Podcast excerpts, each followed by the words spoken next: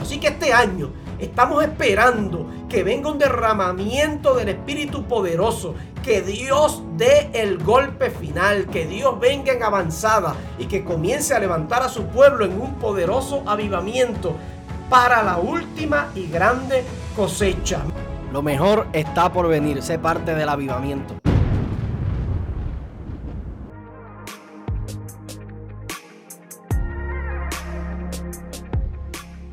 Uno de los fracasos más grandes es ser exitoso en la tarea equivocada. Y la iglesia no se puede dar ese lujo.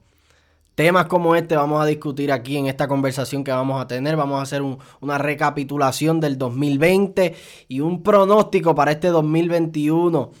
Eh, sabemos que el año 2020 fue un año sin precedente, algo fuera de lo normal. Algunos podrían decir que, el peor año de la historia.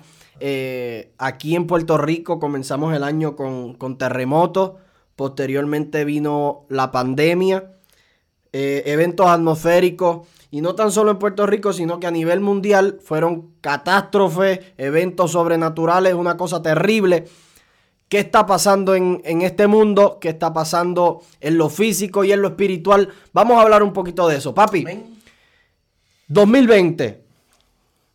Cuéntame un poco acerca del 2020. ¿Qué tú crees que, estaba pasando? Cuéntame algo. Bueno, yo creo que el 2020 fue un año eh, que ha marcado proféticamente en términos de la iglesia un, un momento importante que nos deja ver ciertas cosas que Dios anda haciendo eh, y a nivel de la iglesia como tal eh, y a nivel personal, creo que un año eh, que lo debemos tomar como un año de enseñanza y de aprendizaje. Muy bien. Un año en el cual una serie de eventos han ocurrido que nosotros la iglesia no, no debemos pasar la página muy rápidamente, como muchos quieren cuando termine el 31 de diciembre. Decir, vamos a olvidarnos de este año que pasó, que ha sido trágico, que ha sido difícil, que ha sido complicado.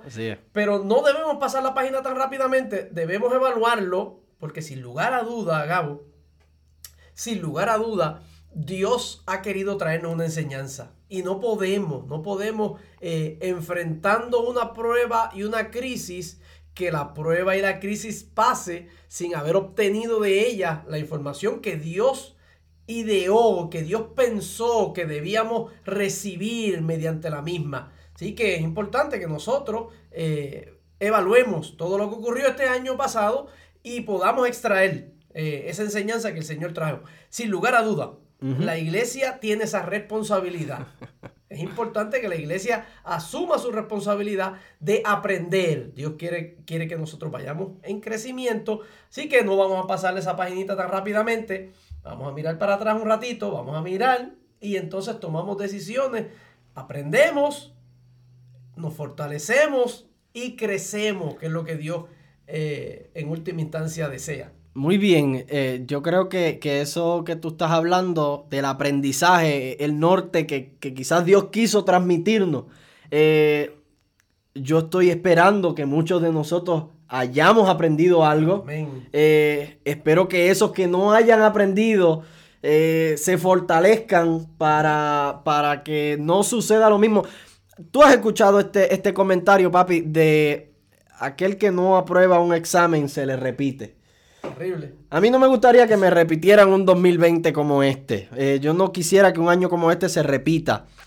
Eh, ¿Está la iglesia o la iglesia pasó el examen?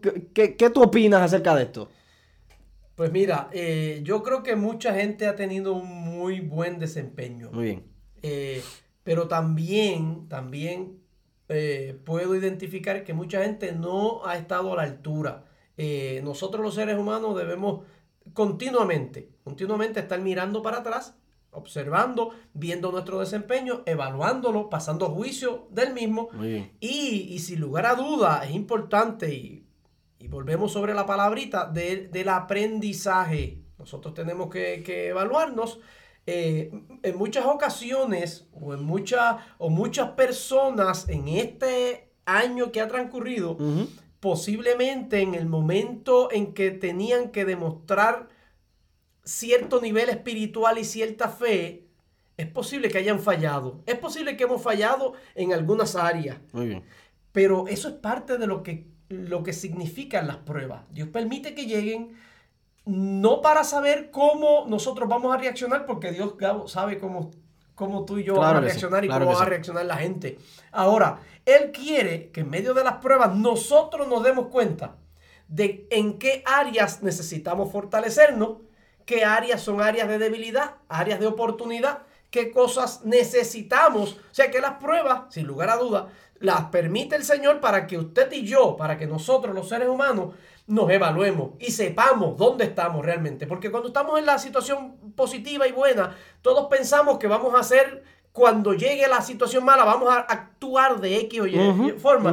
pero, pero este año 2020, que acaba de pasar, nos ha servido como el día de la prueba. Y usted y yo tenemos que evaluarnos y ver cuál fue nuestra reacción. Vivimos de acuerdo a la altura de los tiempos, de- eh, demostramos nuestra fe, mostramos al mundo la gloria del Señor operando en nosotros. Pues todas esas cosas yo creo que es importante que, que las analicemos y las veamos.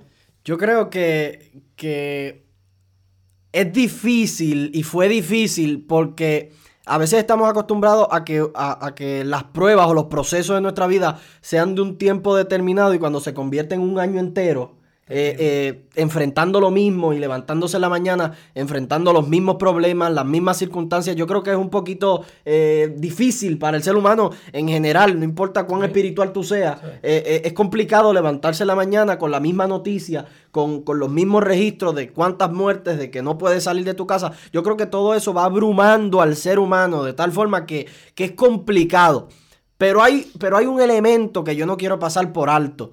Y es que cuando nosotros nos hallemos, eh, nos hallamos en diversas pruebas, nosotros tenemos que identificar, nosotros tenemos que estar bien claros cuáles son las áreas, como decía papi, de oportunidad, cuáles son las áreas de, de aprendizaje, cuáles son las áreas de nuestra debilidad, porque hay ciertas cosas que no se pueden trabajar de la misma forma que otras cosas. Me explico. Nosotros, ha- hace un tiempo tú predicabas, papi, y decías que, que la sangre de Jesucristo tiene un propósito y nos limpia del pecado. La gracia tiene un propósito y es que nos salva. Nosotros no podemos adjudicarle eh, la salvación al bautismo. Eh, son, son métodos y herramientas que funcionan para un área determinada. Y, y yo lo que quiero presentar con este video es que la iglesia esté eh, apercibida de no estar utilizando los métodos incorrectos en lugares incorrectos. Por eso yo, yo, yo arranqué este video diciendo que no hay fracaso más grande que ser exitoso en la tarea que, que no se te encomendó hacer. Amén. En lo que tú no, no fuiste llamado a eso. Eh, ¿Y cómo yo puedo prevenir esto? Bueno, pues utilizando los métodos correctos en las circunstancias correctas. Yo quisiera, papi, de manera rápida y, breve, que tú me digas cuáles son los métodos que en este 2021 la iglesia del Señor puede utilizar para ser más efectiva. Entendiendo los tiempos que estamos viviendo, entendiendo que, que quizás los problemas no se fueron, pero hay, hay, hay un escenario diferente. Yo estoy seguro que hay un escenario diferente. ¿Cuáles son estas herramientas o métodos que nosotros pudiéramos utilizar como iglesia en este tiempo que estamos viviendo? Muy bien, pues mira, eh, yo creo que eh, básicamente eh, todo gira en torno a nuestra consagración a Dios. Pero mira cómo, mira cómo lo vamos a ver. Lo vemos de la siguiente forma. En este nuevo año que estamos enfrentando, mirando hacia atrás y viendo lo que vivimos y viendo posiblemente pudiendo identificar ciertas limitaciones, áreas en que fallamos, pues eh, al enfrentar este nuevo año tenemos que saber que estamos llamados a una batalla, a una guerra. Jesucristo nos encomendó una batalla. Este nuevo año no debemos, no debemos enfrentarlo como un momento sencillo, como un momento placentero, como que todo va a estar bonito, como Claro. que todo va a ser bueno. Nosotros somos guerreros. Tenemos que estar preparados para las peores condiciones. Eso es. No sabemos si este año 2021 va a traer retos mayores que el año pasado. Claro. O sea, nosotros tenemos que saber que estamos enfrentando este año como unos guerreros listos para una batalla. Y no importando lo compleja de esa batalla, hemos sido llamados a mantenernos de pie cuando termine esa batalla. Eso es. Así que, como somos guerreros, tenemos que tener una armadura bien puestecita y esa armadura viene con la consagración y con la dedicación a Dios. Fíjate que el libro de Efesios, la carta a los Efesios, dice que tomemos toda la armadura de Dios. Así que podemos, podemos arrodillarnos todos los días en la mañana, Gabo, y decirle, Señor, yo me pongo el casco de la salvación y me pongo la, coraza de la justicia y el calzado del apresto del evangelio de la paz y tomo en mi mano el escudo de la fe y, tomo en mi mano eh, la espada del Espíritu, que es la palabra, por ejemplo. Pero a lo mejor no me sé ni siquiera 10 versos bíblicos. ¿Qué problema? Pues, pues la verdad es que podemos decir tomo la espada del Espíritu, pero si no la domino, si no tengo, si no he dado, me he dedicado, me he consagrado, he dedicado tiempo a, a prepararme, y podría decir, bueno, pues yo tomo el escudo de la fe hoy y me levanto con el fin de, ir a esta batalla, pero cuando viene la primera prueba no tengo fe. Pues, pues, eso no funciona. La armadura de la cual habla la escritura, que es la que nos va a fortalecer, que la que nos va a dar la victoria al enfrentar este nuevo año, sin lugar a duda, viene con la dedicación, viene con el discipulado atado a la disciplina. Mm. Una disciplina de oración, de búsqueda del Señor, de lectura de la palabra, de dedicación a Dios y esa disciplina en el reino es la que nos va a hacer guerreros aptos para enfrentar cualquier ataque que venga de nuestro adversario, el enemigo, y venga lo que venga en este nuevo año, salir airoso. Yo creo que, hay muchas personas eh, recostadas eh, diciendo que el Señor ya peleó por nosotros. Eh, si eso fuera cierto, yo estoy convencido de que Dios es un Dios guerrero que pelea por nosotros. Eh, pero si Dios hubiese peleado todas las batallas por nosotros, eh, la Biblia no, no tuviéramos, no, no, tuviera registrado eso de ponernos la armadura. Una armadura. es cuando tú tienes que salir a, la guerra y, a veces las personas dicen, pues no hay que coger la Biblia literal, hay que cogerla, pues no la estamos cogiendo literal porque yo no, yo por la mañana no me pongo un casco. Claro. Ni, me visto con, armadura literalmente. Yo me equipo con la, con la armadura espiritualmente. Porque es una guerra. Y, lo que la gente tiene que entender es que estamos en una batalla. Estamos en una batalla eh, y no la podemos pasar por alto, no nos podemos hacer de la vista larga. Es una batalla. Los métodos que hay que utilizar son los métodos que nos van a hacer ágiles, fuertes, para poder salir airosos en la batalla. Estamos en una batalla, papi. Claro. Si nosotros tratamos de utilizar los métodos de paz contra el enemigo, estamos destinados a fracasar. No, eso no son los, eso no son los métodos. Ese no es el método. El enemigo no tiene nada de, no es nada pacífico no es nada dentro de sus características, no está ni la piedad ni la misericordia. Él viene a destruir, él viene a matar, él viene a robar. Jesucristo declaró cuáles eran, cuáles eran sus intenciones. Y nosotros, la iglesia, somos más sabios que eso, somos más inteligentes que eso. El mismo enemigo ha desarrollado esa teoría de que a él no hay que atacarlo, de que a él hay que dejarlo quieto. Hay mucha gente que piensa de esa forma. Eh, pero sin lugar a dudas están siendo influenciados por una, por una enseñanza que no proviene de Dios. Las escrituras nos muestran cuál es la enseñanza que viene de Dios.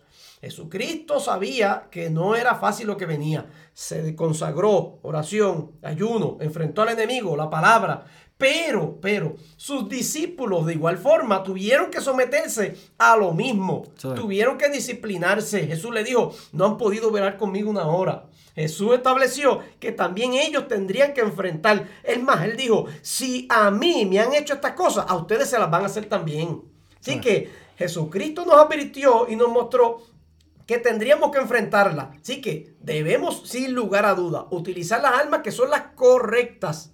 La paz el cruzarnos de brazos y el esperar que Dios salga en defensa nuestra es un arma poderosa para ciertos momentos particulares. Dios lo ha determinado así.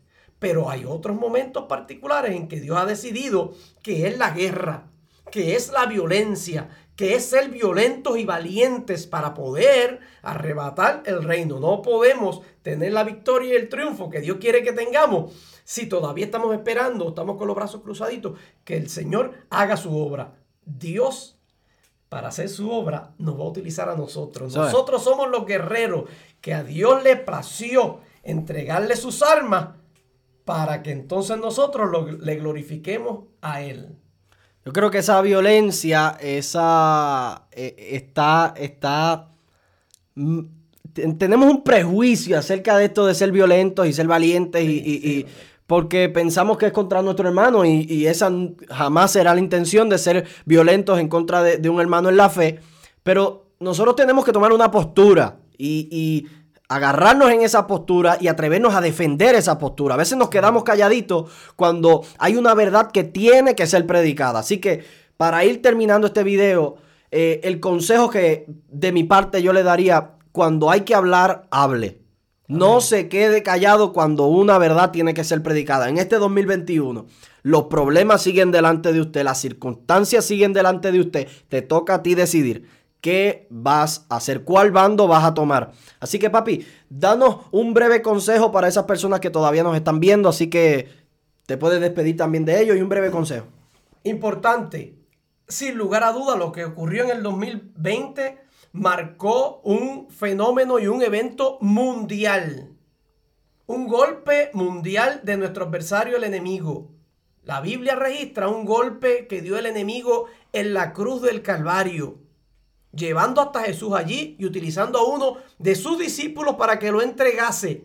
La Biblia dice que Satanás entró en Judas y él lo entregó. Así que todo este plan destructivo del enemigo fue un golpe del enemigo. Pero mire cómo Dios inmediatamente reacciona y da un golpe con la resurrección. Una victoria grande. El enemigo ha dado un golpe. 2020 un golpe a nivel mundial. Nunca se había visto algo como esto. Estamos esperando, Gabo, el golpe de Dios. Él lo va a dar.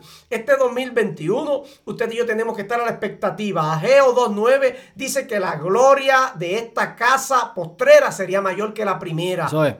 Joel capítulo 3, versículo 28 dice que en los postreros días derramaré mi espíritu sobre toda carne. Vuestros hijos, vuestras hijas profetizarán, vuestros ancianos soñarán sueños, vuestros jóvenes verán visiones y ciertamente sobre mis siervos y sobre mis siervas derramaré mi espíritu. Así que este año estamos esperando que venga un derramamiento del espíritu poderoso, que Dios dé el golpe final, que Dios venga en avanzada y que comience a levantar a su pueblo en un poderoso avivamiento para la última y grande cosecha. Mi recomendación, estemos preparados para cuando Dios comience a moverse, usted y yo tengamos eh, el camino ya preparado, dispuestos nuestros corazones para dejarnos influenciar y mover por el Espíritu de Dios. Esa es mi recomendación para que en este nuevo año usted y yo seamos utilizados por el Señor de una manera poderosa. Lo mejor está por venir, sé parte del avivamiento. Aleluya.